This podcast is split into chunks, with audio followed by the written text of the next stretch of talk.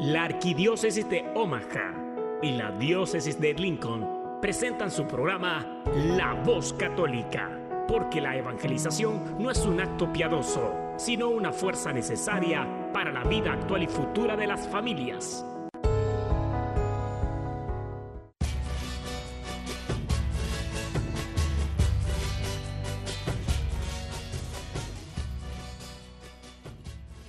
Hola, soy el arzobispo Jorge Lucas. Despónganse a escuchar la voz católica con un mensaje de fe y esperanza. En el nombre del Padre y del Hijo y del Espíritu Santo. Amén. Creador del cielo y de la tierra, que en tu gran sabiduría encomendaste al ser humano hacer cosas grandes y buenas, te pedimos por los que escuchan la voz católica, que su corazón se llene de alegría al escuchar tu voz, que su mente se abra a la inspiración de tu Espíritu Santo y que sus actos reflejen tu amor y tu misericordia. Que los que oigan tu voz te reconozcan. Que los que te reconozcan te sigan. Que los que te sigan te amen. Que los que te amen te sirvan que los que te sirvan te proclamen. Que tu mensaje de fe y esperanza anime corazones abatidos, fortalezca corazones indecisos, acompañe corazones extraviados y sane corazones heridos. Te lo pedimos por medio de Jesús, tu Hijo amado, bajo la guía del Espíritu Santo y el auxilio de nuestra Madre, María de Guadalupe. Amén. Amén. Muy buenos días, queridas familias de La Voz Católica, el hogar de los católicos en la radio. Esta mañana estamos muy bendecidos, como ya escucharon, hay dos voces que posiblemente a algunos les suene familiares, pero a otros no. Y esta mañana estamos muy bendecidos de tener aquí en cabina, en la cabina de la 1020 AM y 99.5 FM, a Rafael Guillén y a su esposa Griselda Narváez. Buenos días y bienvenidos. Muchísimas gracias, gracias por la invitación, de verdad. Gracias por permitirnos estar hoy aquí en este lugar y bueno, con un verdadero placer, mis hermanos, tratando de llevar el mensaje de Dios a todos los pueblos y las naciones del mundo. Hola, bienvenidos a tu programa La Voz Católica. Te damos la bienvenida y gracias por la invitación. Gustosos y, y complacidos estamos de estar aquí en este tu programa. Así es que, queridos radioescuchas, bueno, si tienen hay un poquito de pereza, levántense rapidito, échense agua en la cara, que este programa va a estar muy bueno, muy importante sobre todo. Vamos a reflexionar hoy sobre la necesidad de transmitir la fe como familia, pero también a la familia, el anunciar el evangelio a la familia. Hoy estamos en unos en un tiempo muy difícil, nuestras familias se están desintegrando, el ataque del demonio a las familias es muy fuerte y a veces nosotros bien tranquis, tranquis, ¿verdad? Estamos en la cama, en el sillón y como si nada, mientras el demonio llevándose a la esposa, llevándose al esposo y llevándose a los hijos y nosotros como si nada. Entonces, queridas familias, no le cambien, al contrario, háblenle a, a la comadre, al compadre, díganle, está Rafael, está Griselda en el programa y esto va a estar bueno. Agarren su cafecito, pero súbanle a la radio. Como cada, cada semana, Rafa y Griselda, tenemos siempre una reflexión al Evangelio de hoy, del día de hoy. Hoy estamos, hoy es una fiesta muy importante, la fiesta de San Agustín. Ayer celebrábamos a Santa Mónica, entonces vamos a escuchar al Padre Mauricio Tobar que nos hace una reflexión al Evangelio de hoy. Habla, que tu siervo escucha. Un segmento donde meditaremos las lecturas del día.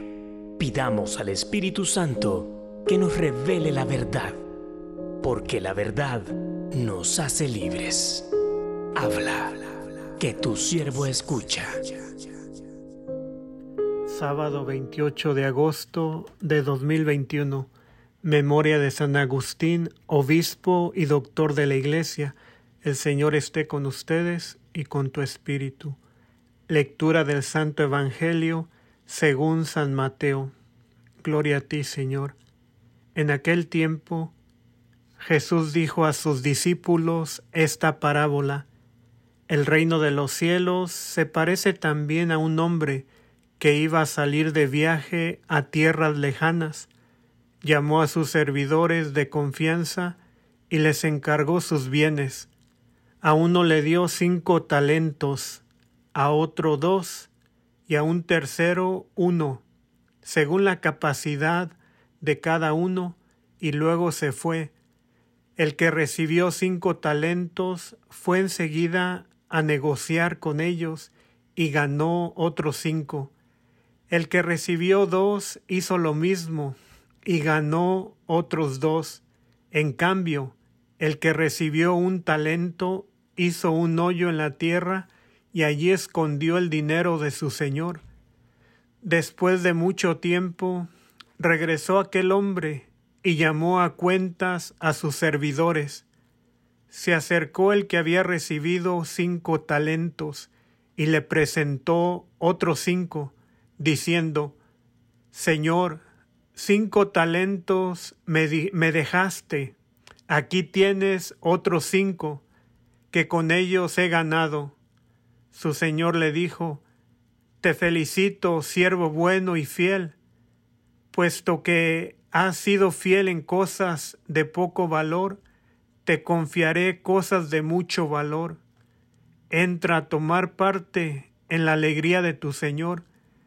Se acercó luego el que había recibido dos talentos y le dijo, Señor, dos talentos me dejaste, aquí tienes otros dos, que con ellos he ganado. Su Señor le dijo, te felicito, siervo bueno y fiel, puesto que has sido fiel en cosas de poco valor, te confiaré cosas de mucho valor. Entra a tomar parte en la alegría de tu Señor. Finalmente se acercó el que había recibido un talento y le dijo, Señor, yo sabía que eres un hombre duro, que quieres cosechar lo que no has plantado y recoger lo que no has sembrado. Por eso tuve miedo y fui, fui a esconder tu talento bajo tierra. Aquí tienes lo tuyo.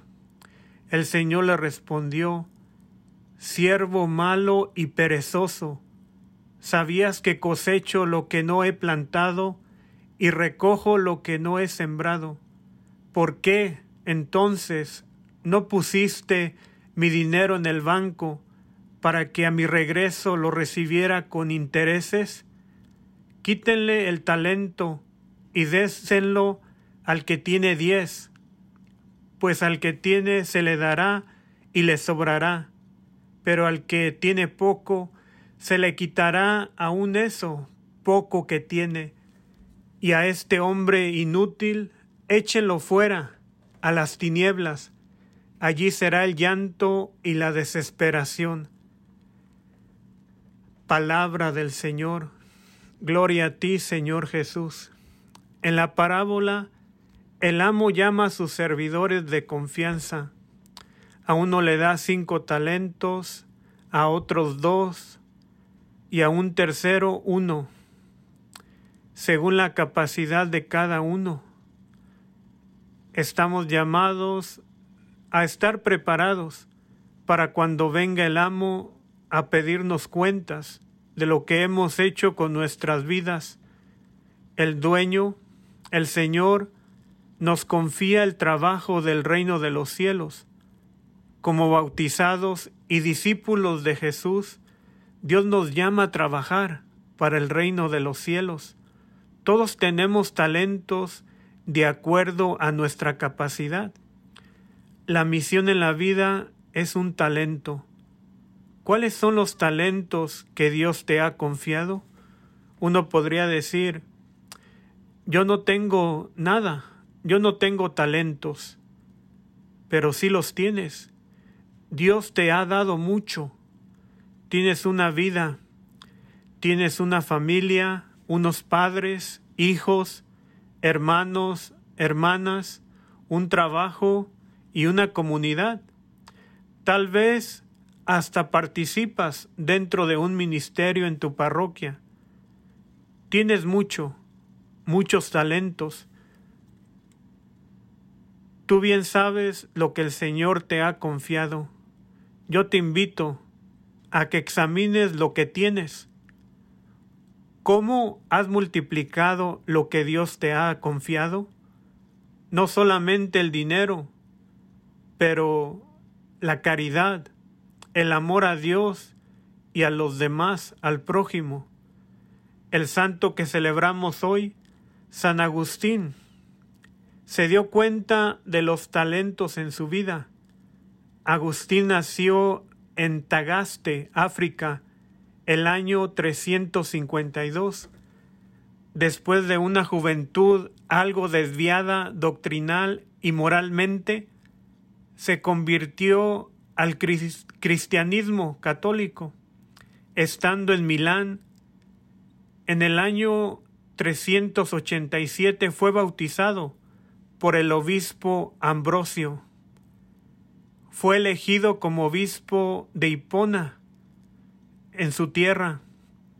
Como obispo sirvió en su ministerio por 34 años fue un modelo para su, para su diócesis, a la que le dio una sólida formación por medio de sus sermones y de sus numerosos escritos, con los que contribuyó en gran manera a una mayor profundización de la fe cristiana contra los errores doctrinales de su tiempo.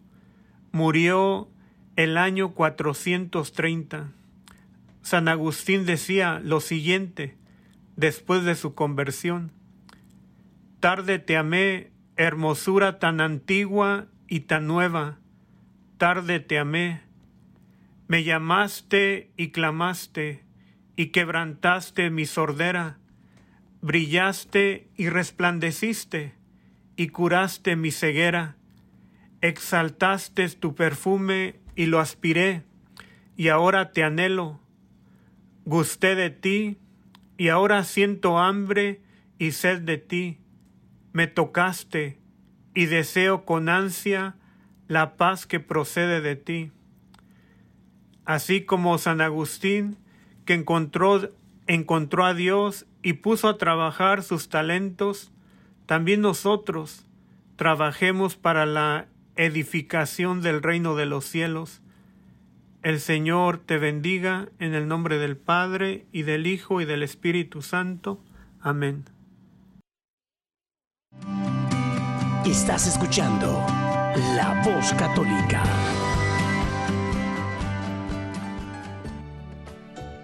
Queridas familias, continuamos aquí con La Voz Católica. Y bueno, les decía hace rato, tenemos esta mañana en cuerpo y alma aquí a Rafael Guillén y su esposa Griselda Narváez. Muchos de ustedes los conocen, gracias a Dios nos han visitado en nuestra, Dios, nuestra arquidiócesis varias veces. Ahorita llevan aquí desde el jueves de la semana pasada. Desde el jueves de la semana pasada, visitando varias comunidades, Columbus, Skylar, Freeman, aquí en Omaha, varias parroquias. Es una bendición siempre que, que nos acompaña alguien de fuera, que trae nuevas ideas y a veces necesitamos que venga alguien de fuera porque a los de aquí ya no nos escuchan. Dicen que nadie es profeta en su propia tierra, ¿verdad? Entonces, qué bendición que nuestra iglesia tiene la, oportunidad de, recibir, de aceptar y también de invitar a otras personas. Bueno, Rafael, Griselda, háblenos un poquito de ustedes. Hay gente que los conoce, los ven predicando, les invitan, pero a veces es, es bonito, es conocer un poquito más a las personas. Háblenos de ustedes, por favor. Así es, bueno, pues antes que nada, nuevamente muchísimas gracias por la invitación, gracias por permitirnos estar hoy aquí compartiendo en esta hermosa estación de radio. Y bueno, ¿quiénes somos nosotros? Pues somos un, matrimonio, un matrimonio misionero que por gracia y obra del Señor, el Señor nos, nos llamó a la, predicación, nos llamó a compartir. Y pues hoy nos dedicamos a, tiempo completo precisamente a, visitar comunidades, a llevar retiros, a dar un poco de formación y todo esto pues lo hacemos muchas veces en, la compañía de mi esposa con matrimonio. Muchas veces tenemos que dividirnos porque también tenemos eh, una hija adolescente a la que hay que cuidar y a la que, a la que hay que estar también atenta. Pero la evangelización de esta forma no para, mis hermanos. Claro que sí. Eh, mi nombre es Griselda y tenemos ya 23 años de casados. Nos casamos muy pequeños, pero aquí estamos, este, a las buenas y a las malas, pero con la compañía de nuestro Señor Jesucristo hemos salido adelante. Amén. Gloria a Dios, sí. 23 años. se casaron en el 98. Sí. 97. Oh, que entonces nos llevan un poquito. Mi esposa y yo nos casamos en el 98. Ah, Pero miren, casi, casi la misma edad. Bueno, dijimos que vamos a hablar sobre cómo anunciar el Evangelio a la familia de hoy. Queridas familias, radioescuchas, recuerden, estamos aquí en vivo. Si tienen alguna, algún comentario, alguna pregunta, por favor, llámenos. El número a llamar es el 402-898-1020. 402-898-1020. Y bueno, ¿qué tal si nos vamos al negocio? ¿Les parece? Entonces, hoy en nuestros días tenemos la importante tarea de anunciar el Evangelio de predicar el Evangelio, pero sobre todo de llevarlo a nuestras familias, para que nuestras familias puedan llegar a los pies de Jesús. Y muchas veces es lo más difícil. Podemos predicarle a otros, podemos hablarle de Jesús a otros, pero hablarle a nuestras propias familias es lo más difícil. Y me da gusto ver que ustedes como matrimonio participan, este, comparten, hacen el ministerio. Cuando dijeron, somos un matrimonio misionero, eso es lo que son. Un matrimonio misionero y su hija, tienen, dijeron una hija. Una adolescente. tenemos dos, ajá. O tienen dos, bueno. Pero ellos también participan de una o de otra manera. A veces tienen sufriendo porque no están papás en casa, pero ellos también participan. Entonces, ¿es difícil? Sí. Es una tarea difícil, pero no imposible, porque Dios siempre nos da la gracia. Entonces, hoy vamos a reflexionar un poquito sobre eh, la exhortación del Papa Francisco que hizo en el 2016, Amores Letizia, que en español, que es más fácil pronunciar, la alegría del amor. Entonces, el Rafa, ¿cómo, ¿cómo podemos, o más bien, qué significa, qué es el sacramento del matrimonio? Bueno, el sacramento del matrimonio en sí, como, como nosotros lo conocemos, muchas veces nos quedamos en, creer que solamente es... Eh, es recibir la bendición de Dios que bendizca a nuestra familia, el matrimonio, perdón, que bendizca nos bendiga a la hora de, recibir el, el matrimonio y de acercarnos a Dios. Eso está correcto, pero debemos de entender que lo que recibimos en el sacramento del matrimonio es también una fuerza, una fuerza precisamente que está con nosotros siempre que nos ayuda. Primeramente sabemos a cuando llegan los malos momentos en el matrimonio, a cuando llegan los problemas, a cuando llegan las dificultades, esa fuerza del sacramento nos anima, nos levanta y nos hace prácticamente enseñarnos a perdonar, enseñarnos a levantar, enseñarnos a amar, como, como comentaba usted ahora estamos celebrando San Agustín, con esa frase hermosa de San Agustín que nos dice, ama y haz lo que quieras, ¿no? Pero eso va dirigido al amor, precisamente. Pero entonces, si le gusta, Diácono, me gustaría compartir un, numeral del Catecismo Católico, por favor, para entender lo que nos habla también el Magisterio de la Iglesia. Nos dice, sí, ojo, hermanos, es el numeral 1601, por si en casita tienes tu, tu catecismo, léelo, hermano, reléelo y tratemos de entender lo que nos habla también la Iglesia. Mira, nos dice así, numeral 1601 del Catecismo de la Iglesia Católica. La alianza matrimonial por la que el varón y la mujer constituyen entre sí un consorcio de toda la vida. Ojo con esto, de toda la vida, ordenado por su misma índole natural al bien de los cónyuges y a la generación y educación de la prole. Fue elevada por nuestro Señor a la dignidad de sacramento entre bautizados. Esto, mis hermanos, es lo que nos habla el catecismo de la Iglesia Católica. Entonces, debemos de entender que nosotros tenemos precisamente esa fuerza, esa fuerza por medio del sacramento del matrimonio para poder nosotros educar, nos habla el catecismo a nuestros hijos, para poder, te repito, tener esa fuerza en el matrimonio y prácticamente para que nosotros podamos en el momento de flaqueza, bien sea en el matrimonio, bien sea en la educación de nuestros hijos, tomar, tomar esa fuerza que a final de cuentas es la fuerza del Espíritu Santo por medio del sacramento, la que nos anima, la que los alienta y la que nos lleva a mantenernos siempre, porque nos dice claramente que el sacramento, que el matrimonio es para toda la vida. En eso no hay discusión ni podemos negociar. Es para toda la vida el sacramento del matrimonio, ¿verdad? Claro que sí, ¿no? Yo en estos tiempos que es tan difícil, ¿no? De llevar la palabra de Dios a las familias, a los hogares, a nuestros hijos. Hoy es nuestros, en nuestro tiempo es difícil totalmente. Creemos que predicar el Evangelio y llevar el Evangelio a, nuestras familias, a los pies de Jesús, muchas veces se nos hace una tarea muy dura e incluso pensar que es una tarea imposible, ¿verdad? se nos hace muy imposible y muy duro y muy difícil el poder, como decía usted, diácono, llevar a Dios a nuestros hogares, hablarle a Dios, a nuestras familias, a nuestros parientes. ¿Por qué? Porque como lo dijo, nadie es profeta en su casa, en su tierra, y nadie nos escucha. ¿Verdad? Como usted no lo había mencionado, es, es una palabra muy cierta, ¿no? Nuestro Señor Jesucristo mismo no lo dijo, ¿no? Nadie es profeta en su tierra, pero nada es imposible para Dios.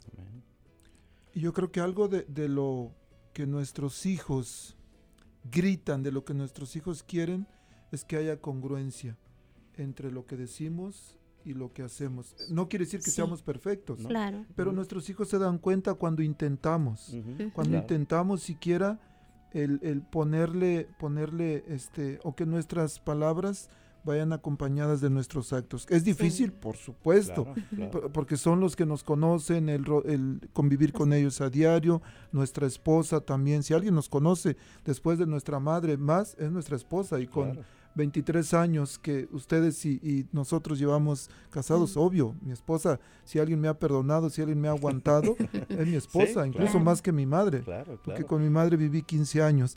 El, mencionabas, este Rafa, que el matrimonio forma un consorcio y un consorcio es una asociación con intereses comunes en la que hay- se hace una sociedad y buscamos el bien común, tanto no, no solamente el beneficio propio, lo que yo quiero, sino lo que queremos los dos, lo que es mejor para los dos, lo que es mejor para la familia, que eso se llama unidad, que en muchas familias se ha perdido ese elemento de unidad, cada quien trabaja por su lado, cada quien administra su dinero por su lado, cada quien muchas veces educa a su familia, a sus hijos por su lado, Ujú. uno un permisivo, el otro a veces abusivo y no, no se ponen de acuerdo. Sí. Entonces es una, es una etapa muy difícil. Fíjese, fíjese, diácono, hermanos que nos escuchan. eh, es, es bien interesante y bien importante esto que usted nos menciona. ¿Por qué?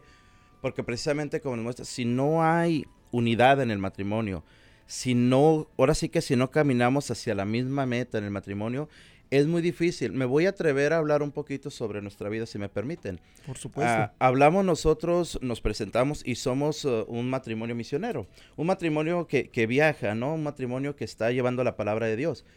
Antes, ah, hablo antes de la pandemia, nuestra hija adolescente, nuestra hija va a cumplir ahorita 15 años. Estoy hablando de hace dos años, nuestra hija tenía 13 años y viajaba con nosotros también en la misión y nos acompañaba en la misión y era bonito que viajara con nosotros. Pero eh, llegó un momento en que empezamos a, a- descubrir, y digo empezamos porque la que siempre está más atenta en todas esas cosas es la mujer, ¿verdad? Mi esposa, lo reconozco, comenzó a ver en mi niña que necesitaba algo más, ¿me explico? Entonces ahí comenzamos a ver de que, de que debíamos de parar un poquito por ella, ¿me explico? No estar tanto de viaje, no estar saliendo, ¿por qué? Porque vimos, vimos, repito, mi esposa más que nada vio la necesidad en ella de un adolescente.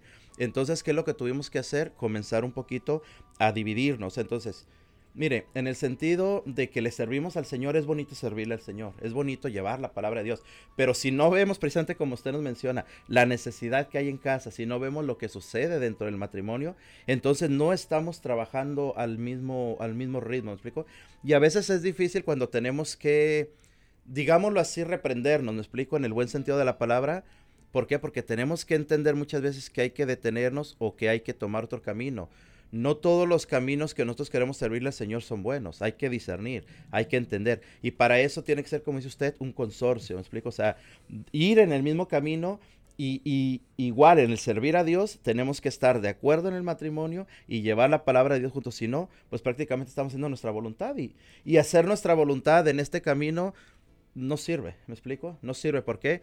Porque no podemos nosotros, en nuestro caso, estar queriendo llevar a el espíritu, la luz del espíritu a los matrimonios cuando mi familia está destruida, cuando mi matrimonio tiene problemas o cuando mi hija se está perdiendo, un ejemplo. Hay que estar en comunión, ¿cierto? Eso es lo que nos pasó a nosotros y lo que seguimos siempre viendo y, y más que nada, el predicar a los demás primero tenemos que ver lo que sucede dentro de casa, ¿verdad? No podemos ser candil de la calle, ¿verdad? Y oscuridad de la, casa. exacto. Fíjense, vamos a ir a un canto, pero antes quiero, quiero compartir un pensamiento. En tres semanas se inicia la formación para diáconos permanentes. Hay, un, hay como 12 hombres que van a entrar, obvio, con sus esposas en formación.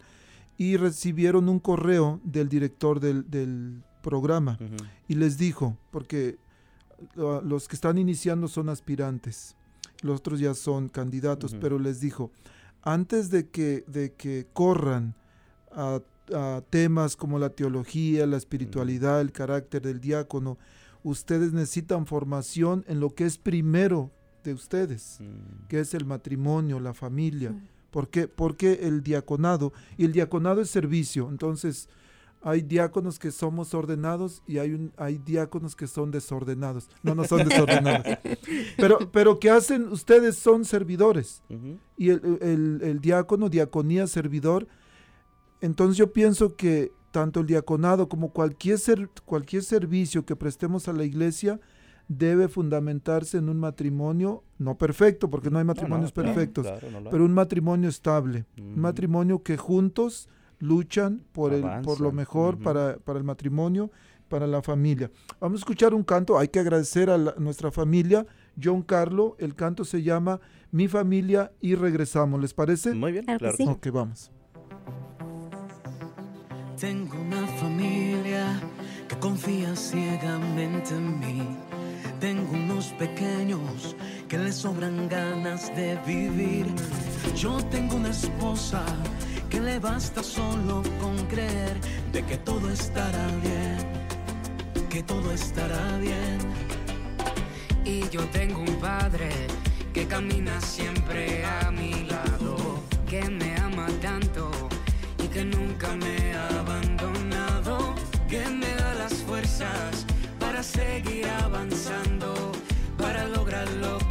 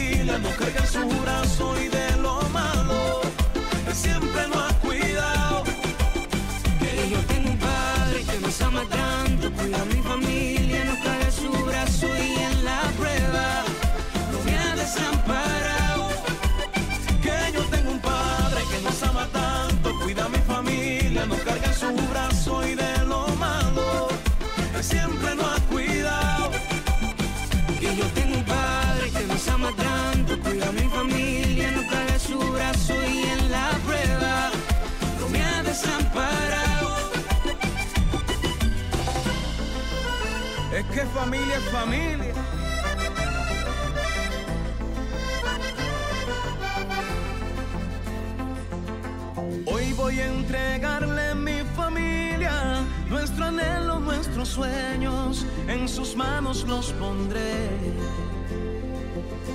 Yo sé que con él todo lo puedo, yo ya no me desespero, mi confianza está en él.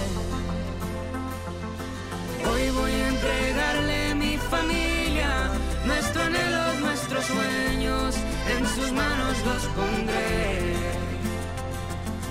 Yo sé que con él todo lo puedo, yo ya no me desespero, mi confianza está en Él, solo en Él. Es que yo amo mi familia. Familia es la iglesia doméstica.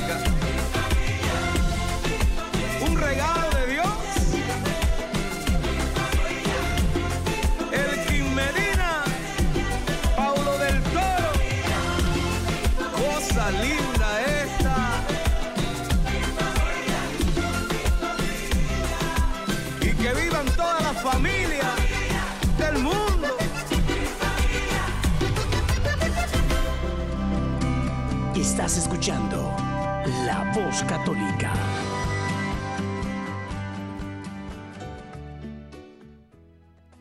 Continuamos aquí con La Voz Católica. Hemos estado aquí riendo un ratito con, con Rafa y su esposa, porque les decía, ¿se acuerdan ustedes en qué momento Jesús instituyó el matrimonio? Y dicen, oye, no, ¿en ¿cuándo fue? ¿Cuándo fue? Digo, fue en el momento cuando Jesús estaba en la cruz y miró los matrimonios allá abajo y les dijo, y dijo, Padre, perdónalos porque no saben lo que hacen. Es una broma. Pero bueno, dice la canción que la familia es la iglesia doméstica. Quiere decir que es donde, se, donde nace la fe, donde surge, pero también donde se debe alimentar. Hay mucha gente que se queja de que sus hijos no dan frutos del Espíritu Santo. Y, y el, ¿Por qué no dan frutos? Pues porque no hemos cultivado esos frutos que reciben en el bautismo, que se confirma en el sacramento de la confirmación. Pero dicen, es que hacen muchas cosas. Bueno, pero ¿y los papás qué hacen? ¿Los acompañan, los llevan a la iglesia? No, pues es que no tenemos tiempo. Bueno, ¿dónde está nuestra responsabilidad como padres de ser sembradores? Sembradores de la semilla de la fe. Y para eso, ¿cómo, cómo una familia puede ser, puede sembrar la semilla de la fe y cultivarla durante, el, durante su, el tiempo que, que debe de ser? Fíjese, diácono, hermanos que nos escuchan, eh, muchas veces hemos escuchado testimonios de, sacerdotes que encontraron precisamente su vocación gracias a la mamá que los inició, ¿no? Que los llevaba a misa, que veían que la mamá o los papás rezaban rosario todo el tiempo. De ahí precisamente es donde se, se siembra la semilla y donde surge muchas veces el, la vocación, ¿no? Bien sea el sacerdocio, bien sea el diaconado, bien sea en, en sí a seguir al Señor. Esa es una de las formas que se siembra, pero por la contraparte, muchas veces hemos, hemos conocido en este camino gente que se nos acerca y nos dice, es que quiero traer a mis hijos a la iglesia, es que quiero traer a mis muchachos a la iglesia, es que quiero traer a, a mis hijos a las cosas del Señor, pero no quieren y peleo con ellos y hago esto, sí, pero si vivimos una vida alejado de Dios, y de repente nos acercamos al Señor y queremos traer a los hijos a lo que nosotros hemos conocido, es difícil. ¿Por qué? Porque a final de cuentas no sembramos, no pusimos en el corazón de nuestros hijos esa semilla para que ellos fueran conociendo y fueran también encontrando la presencia del Señor. ¿Cómo se, ¿Cómo se siembra esa semilla en el matrimonio? ¿Cómo se siembra esa semilla a los hijos? Pues con nuestro testimonio el acercarnos nosotros al Señor, el buscar las cosas del Señor. Ojo con esto, hermanos. Cuando las cosas no, no, no, no nos van bien, háblese del matrimonio, háblese de, de, la relación con los hijos, pero nosotros seguimos en las cosas del Señor. ¿Por qué? Muchas veces los problemas nos hacen alejarnos del Señor y a nuestros hijos precisamente les transmitimos de que, de que el Señor no nos ayuda, de que el Señor nos protege. No, es todo lo contrario, hermanos. Cuando estamos en problemas, cuando hay dificultades en el mismo matrimonio, ¿qué tenemos que hacer? Acercarnos más al Señor. Y de esa misma forma se está plantando la semilla a los hijos, se está plantando la semilla en el matrimonio, ¿verdad?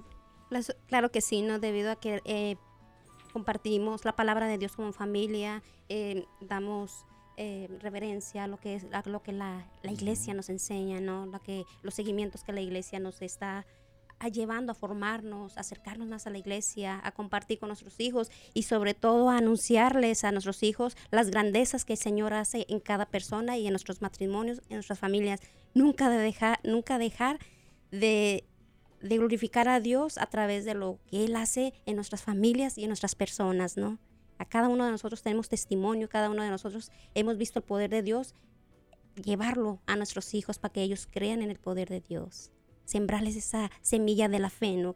Y sobre todo la palabra de Dios, compartimiento de la palabra de Dios siempre en cada momento y cada día en su hogar, por lo menos cinco minutos, un versículo eso sería muy bonito, ¿no? Para todas las familias. Pero, pero algo, algo triste, mira, sobre lo que está hablando en este momento mi esposa, y es algo que vemos todo el tiempo, ¿no? O sea, ¿qué sucede en nuestros matrimonios, en nuestras familias?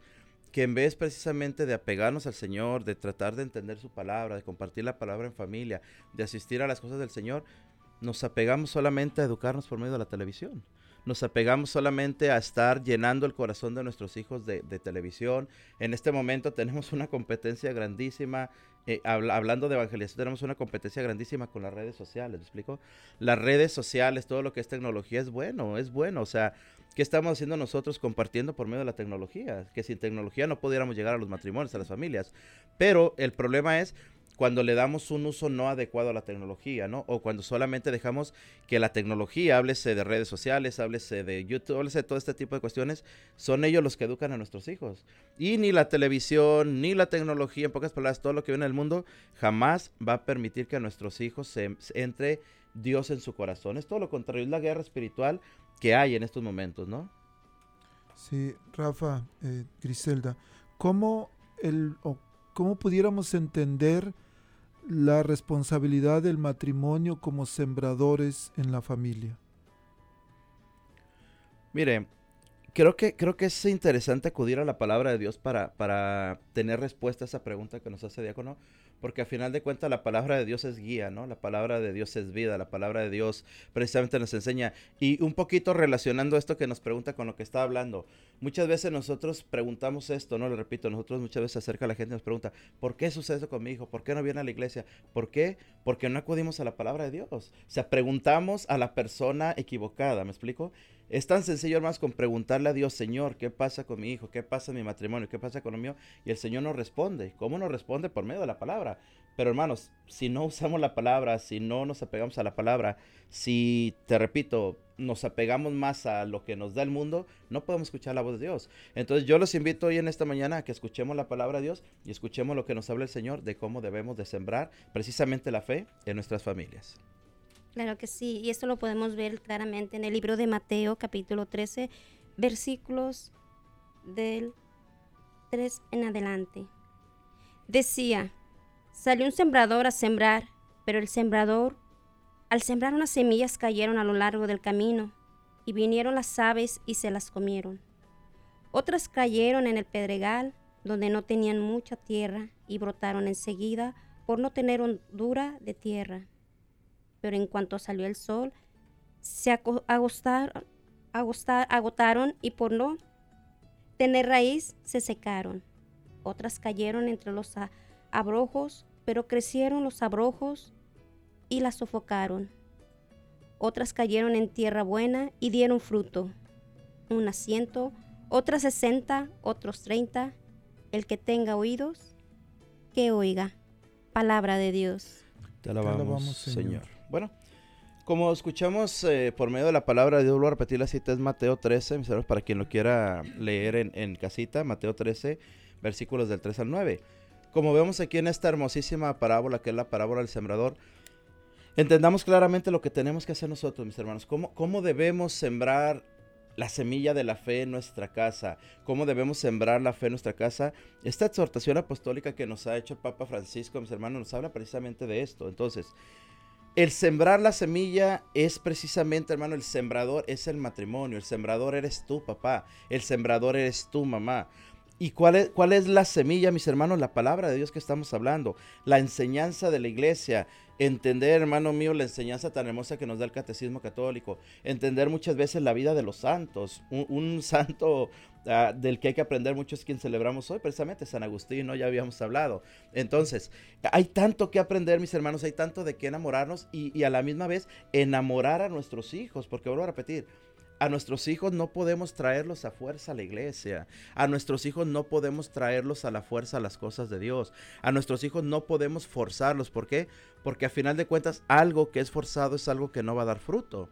Algo que se forza jamás puede rendir fruto. Ni un matrimonio forzado, ni, vuelvo a repetir, traer a nuestros hijos a las cosas de Dios. No, todo debe de ser por medio del amor.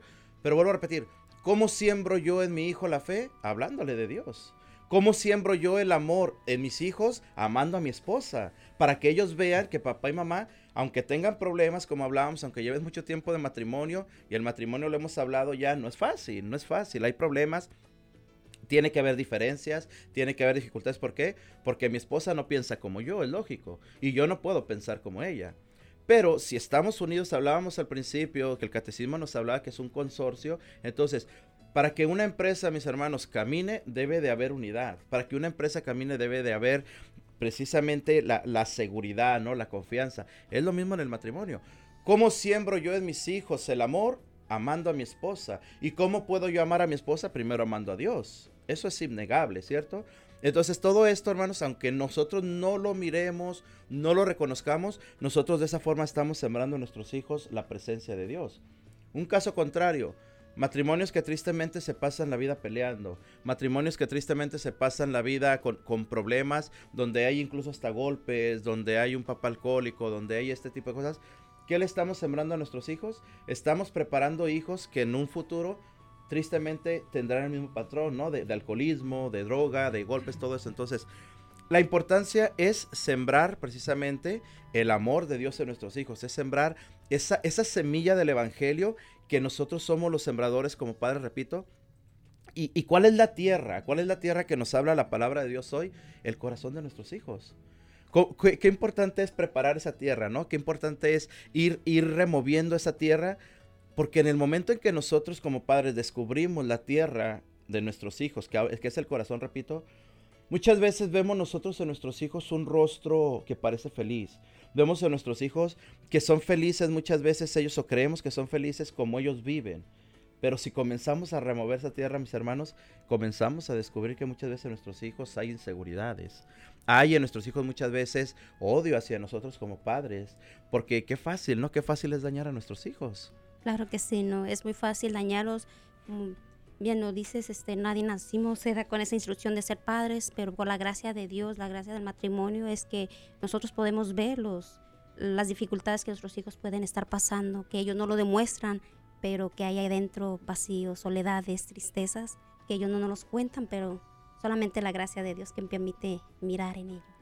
Y por, medio, perdón, y por medio de la sabiduría de Dios, ¿no?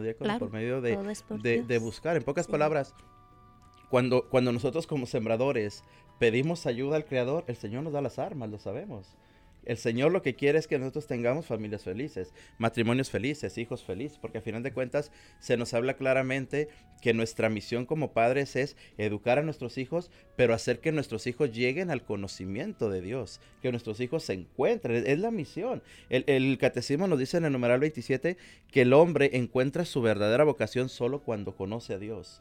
Es lo que tenemos que hacer. En pocas palabras, el educar a nuestros hijos, hermanos, para que sean ellos exitosos en la vida, hablo del ámbito profesional, es excelente, ¿cierto? Todos queremos hijos eh, profesionistas, queremos hijos que encuentren su vocación, que tengan un buen trabajo, todo esto está, está excelente, pero a final de cuentas, hermanos, si preparamos a nuestros hijos para que sean hombres, mujeres exitosas en un futuro, pero nos olvidamos de sembrar en el corazón de nuestros hijos a Dios, esos hombres, esas mujeres van a ser exitosos, pero van a ser personas no felices. Y no es un invento. Veamos lo que, lo que se nos habla muchas veces, lo que vemos en las personas. Hay personas exitosas, diácono, que, que tienen todo el dinero del mundo, que tienen un buen trabajo, pero tienen una vida sin Dios. ¿Y qué sucede? No viven felices. No viven felices. En cambio, el hombre, la mujer que es exitoso, pero tiene a Dios en su corazón, tiene una felicidad extra, tiene un, un, deseo por la vida extra. ¿Por qué?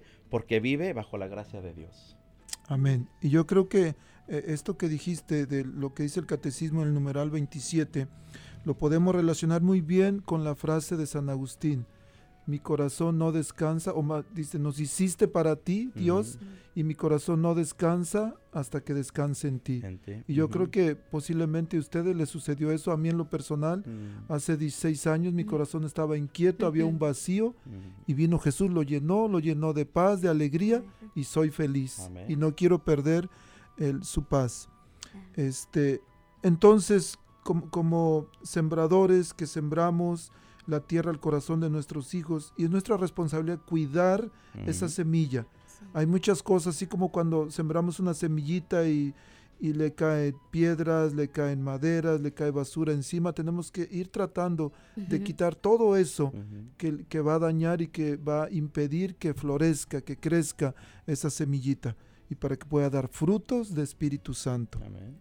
El, aunque, como dice, no es fácil, especialmente en la actualidad, hablar, hablar de, de una familia como Dios manda es signo de contradicción, es ir contra la corriente del mundo. ¿Cómo, ¿Cómo pudieran las familias que nos están escuchando entender que si están yendo contra el mundo, contra lo que el mundo enseña, hablando de, de sexualidad, ahora de esta mal llamada ideología de, de género, estamos yendo, estamos remando contra corriente. ¿Cómo, ¿Cómo pueden nuestras familias entender esa parte? Bueno, primeramente, ¿qué estamos poniendo en este momento nosotros en el corazón de nuestros hijos? Eh, menciona usted, diácono, la ideología de género, hablamos lo que la, la, la cultura del aborto, tan sonada en estos momentos. Hablamos de todo ese tipo de cuestiones que al final de cuentas solo lo que está haciendo es corromper al hombre. Solamente está haciendo, ok. Nosotros muchas veces tenemos miedo de que nuestros hijos, y ojo, lo voy a decir con mucho respeto, pero hay que decirlo, tenemos miedo de que nuestros hijos nos digan que son homosexuales, que, que tienen tendencias homosexuales. Nos da pavor muchas veces. Pero no nos damos cuenta que muchas veces somos nosotros mismos quienes estamos poniendo en el corazón de nuestros hijos esa, esas ideas. Y tú dirás, ¿cómo? Si yo no permito que, ah, vaya, no permito. No, pero muchas veces sentado junto a ti, tu hijo, viendo la televisión, viendo un programa de televisión, ahí ya está entrando esa idea. Sabemos que el mundo tan corrompido, hasta por medio de las caricaturas a los niños se les está inyectando esa, esas ideas, ¿sí? Entonces, nosotros cómo podemos proteger de esto, mis hermanos? Mira, en tu casa nosotros cubrimos al hijo, protegemos al hijo. Si, si es que estamos apegados al, al Señor, el Señor nos da discernimiento de ver lo que está sucediendo, repito, por medio de la televisión, el Facebook, todas esas cosas, ¿me explico? Lo protegemos, lo cuidamos en casa. Pero ¿qué sucede cuando tu hijo sale de casa, cuando va a la escuela, cuando tu hijo ya es un adolescente, va a la universidad? ¿Qué se habla en las universidades? Todo lo que va en contra de Dios, ¿me explico? Correcto. ¿Qué se, qué se- de, qué se está- ¿De qué forma está preparando al joven, al, al joven adulto, a vivir el, el- el futuro presente, que digámoslo así? A que tú no ocupas de Dios. Tú no necesitas de Dios para ser feliz. Tú no necesitas de Dios para, para obtener lo que tú necesitas. Eso es lo que se está mostrando. Entonces, entendamos esto, hermano.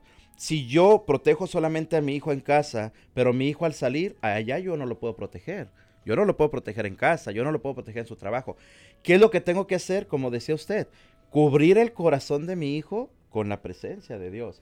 Inyectar en nuestros hijos ese, ese amor por Dios, esa seguridad en Dios, esa, ese amor simplemente que te ames tú.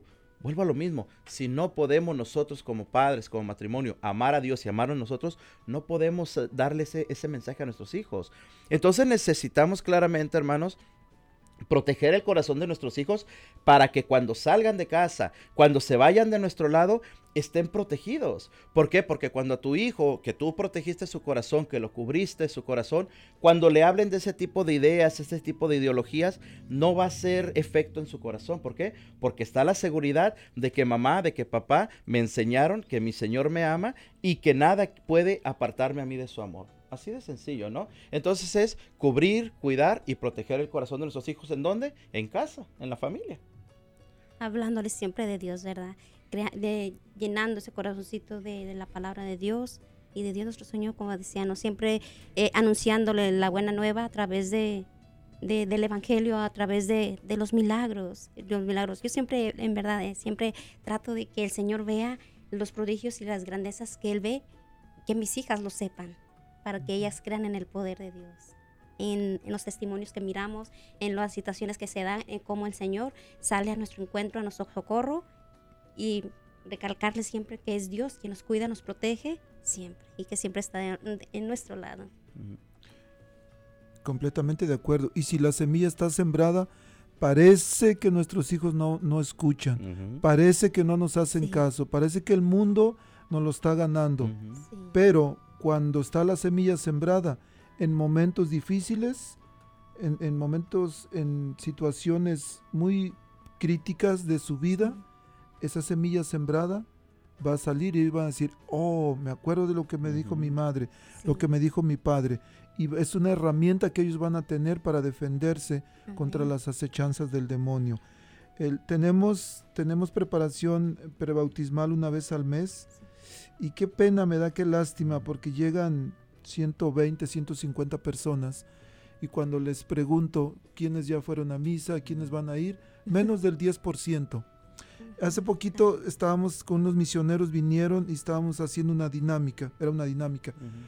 Pero en algún momento los misioneros les dicen a las familias, ¿saben qué? Ustedes no sirven como padres, dicen, mejor entréguenle sus hijos al, al diablo para que los eduque. y después estuvimos platicando sobre esto, reflexionando. Fue una, un, unas palabras muy fuertes. Fueron duras, pero esa es la realidad.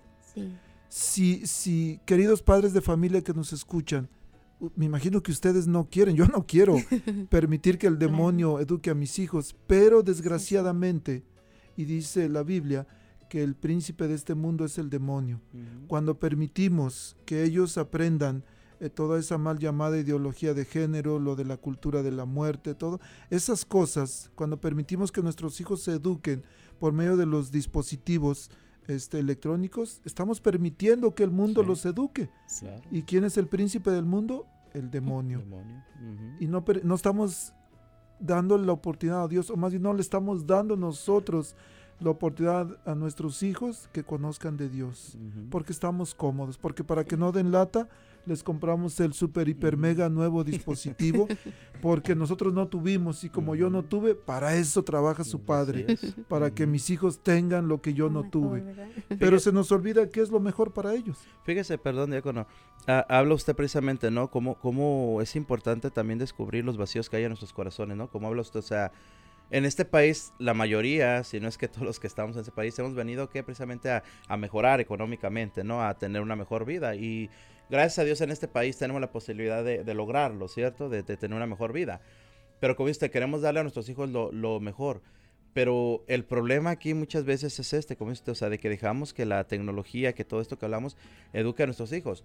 Y como nos decía la parábola del sembrador que hemos leído hoy, mis hermanos, en el Evangelio de San Mateo, cuando nosotros solamente aventamos la semilla a nuestros hijos, pero esa semilla queda encima, o sea, no, no entramos a profundidad, no nos ponemos a descubrir por medio de la palabra de Dios, no nos, no nos disponemos a, llevar la verdadera alegría del- de nuestro Señor Jesucristo nuestro matrimonio, en la familia, eso, esos pájaros, como nos muestra la palabra de Dios, que van y se comen la semilla, en este mundo, y, tal vez suena un poco exagerado lo que voy a decir, suena un poco fuera de, de- de contexto, pero todos esos pájaros es el mundo, hermano, es la tecnología precisamente. ¿Por qué?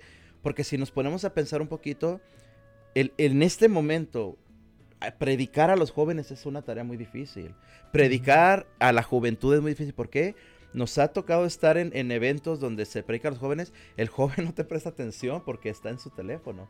Al joven es muy difícil en este momento robar su atención. Entonces, él lo que quiere es comodidad de lo rápido, de lo inmediato, de lo que le da seguridad y tranquilidad por medio de la tecnología.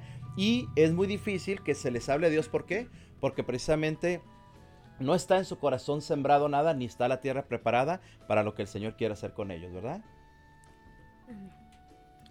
Bueno, yo creo que desafortunadamente el tiempo corre aquí al 2 por 1 Cuando estamos en el programa, parece que le aceleran al, al, Al- reloj. El Rafa, Griselda, el, de verdad muy agradecido, muy bendecido de que nos pudieron acompañar en este programa. Algunas, algunas recomendaciones a las familias que nos escuchan. ¿Cómo podemos? Hay familias que van a decir, pero ¿por qué no escuché esto antes? ¿Cómo, como padres de familia, podemos recuperar a nuestras familias? ¿Cómo podemos recuperar los valores en las familias si nuestros hijos ya están adolescentes, ya no nos escuchan? ¿Aún hay una esperanza para, para las familias?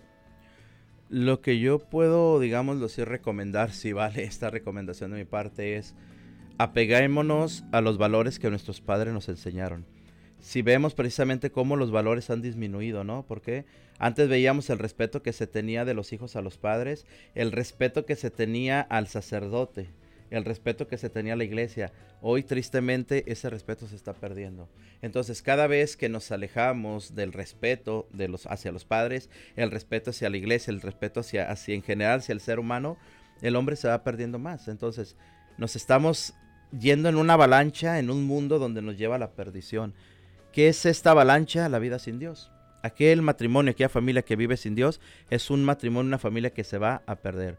Es importantísimo practicar en el matrimonio el perdón. Es importantísimo enseñar a nuestros hijos el perdón. Es importantísimo hablar a nuestros hijos que el matrimonio no es perfecto, pero que con Jesús todo es posible.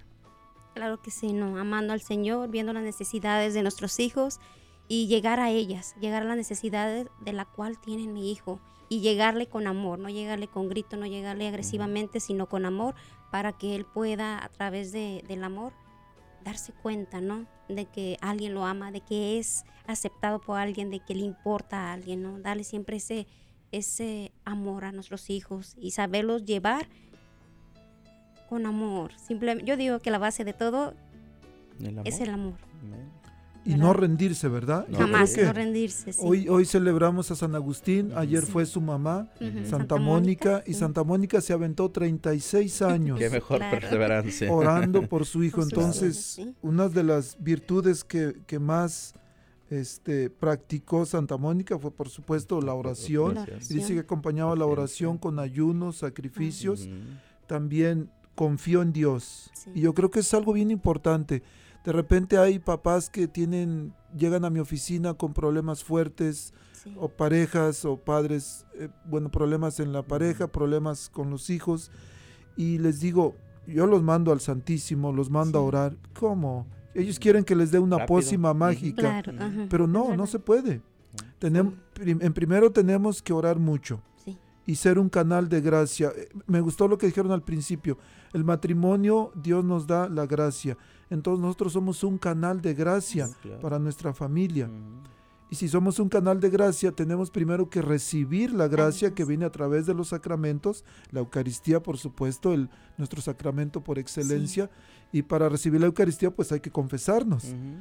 Entonces, si somos canales de gracia, tenemos que nosotros estar listos para recibir la gracia y poder transmitirla a nuestros hijos. Y Santa Mónica eso lo hizo de una manera excelente. Claro. Oraba, sí.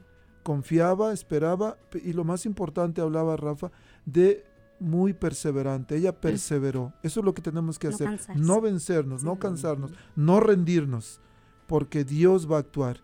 Y Dios actúa, actúa, dicen que hay tres maneras en que Dios responde, ¿no? Cuando le pedimos. A veces dice sí, a veces dice no te conviene, o a veces dice, todavía no, Espera, aguanta tantito. claro. Yo creo que Santa Mónica y le ha haber dicho, oye señor, ¿a qué horas? ¿A qué horas? Mira, incluso San Agustín, ah. San Agustín sí. dice cuando empezó a cambiar de, de todas las, mm, las la perversidades que ah. hacía, le decía a Dios, Señor, cámbiame, pero no tan rápido, uh -huh. tranquilo, ¿no? Entonces es importante que, que oremos, que confiemos en Dios, pero que seamos perseverantes, que no nos rindamos ante el, el, decir, bueno, he orado por un año, por dos años y no pasa nada. No, no hay que rendirnos, continuar orando.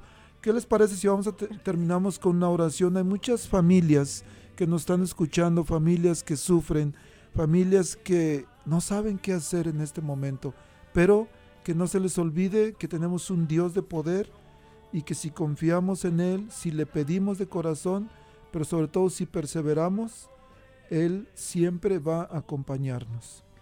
Perfecto, Amén. claro que sí. Entonces, yo te invito, hermano, ahí donde estás tú en este momento escuchando, en tu casa, en tu trabajo, no sé en dónde estés. Hoy en este día pedimos al Señor que nos envíe esa fuerza, esa fuerza que viene de lo alto, esa fuerza que viene a sanar. Que el Señor hoy ponga su mano preciosa sobre ti, sobre tu matrimonio, sobre tu familia, sobre tus hijos muy en especial por ti que estás pasando una tribulación en este momento, hermano, escucha, es momento. Es momento de regresar al Señor. Es momento de regresar tu mirada al Señor, de poner a tus hijos frente al Señor y de encomendarte fuertemente a nuestro Señor Jesucristo. Sí, Señor. Hoy en este día te pedimos por todas las familias que están sufriendo, por todas las familias, Señor Jesús, que están padeciendo, Señor Jesús, esos males con sus hijos, con su esposo, en su matrimonio, en sus familias. Te pedimos por cada una de ellas, Señor Jesús. Llega, llega a todos los lugares donde te necesitan. Llega a todos los lugares, Señor Jesús, donde tu palabra, donde tu amor, Señor Jesús, no es bien recibido. Inúndalos en estos momentos, Señor. A todos los que en estos momentos nos están escuchando, llena su corazón de amor, de paz, de tranquilidad y de la seguridad de que tú estás con ellos, que tú les amas, y que tú les cuidas, Señor Jesús. Así sea, Señor. Amén. Muchas gracias, Rafa. Gracias, Griselda. Gracias Que Dios les bendiga, les Amén. acompañe en, en su regreso a casita. Y nos vemos en dos semanas, porque van a estar en un retiro, olvidaba. Un retiro en dos semanas en Nuestra Señora de Guadalupe. Sábado 11 y domingo 12 de septiembre del 2021, de las 8 de la mañana a las 5 de la tarde, en el salón que está ahí a un lado de, de la parroquia de Guadalupe, 2310 de la O Street. ¿Quieren más información? Bueno, pueden llamar al 402-731-2196 o busquen en la en internet la, la oficina de la parroquia, el número de teléfono y llamen, pero va a estar, este, van a- vienen ustedes, ¿verdad? Sí, Los dos. llevando el retiro, Dios mediante. Bueno, gracias a Dios y gracias por acompañarnos. Ya saben ahí, cualquier duda, pregunta, llámenos. Mi número de la oficina Ministerio Hispano, 402-557-5571. Si necesitan información sobre escuelas católicas, estamos en el Centro Pastoral Tepeyac, ahí está la oficina de escuelas católicas, Betty Arellanes, les atiende con mucho gusto. El número de ella es 402-557-5570. Que Dios los bendiga. Nos vemos, nos escuchamos aquí la próxima semana, pero nos vemos el miércoles en nuestra cápsula de alfabetización. Gracias Rafa, gracias Griselda, que Dios los bendiga. Amén. Gracias. Gracias. de Omaha y la diócesis de Lincoln presentaron su programa La Voz Católica, porque la evangelización no es un acto piadoso, sino una fuerza necesaria para la vida actual y futura de las familias. Gracias por escuchar la voz católica. Recuerden que nos reunimos mañana en la Santa Misa. Que Dios los bendiga en el nombre del Padre y del Hijo y del Espíritu Santo. Amén.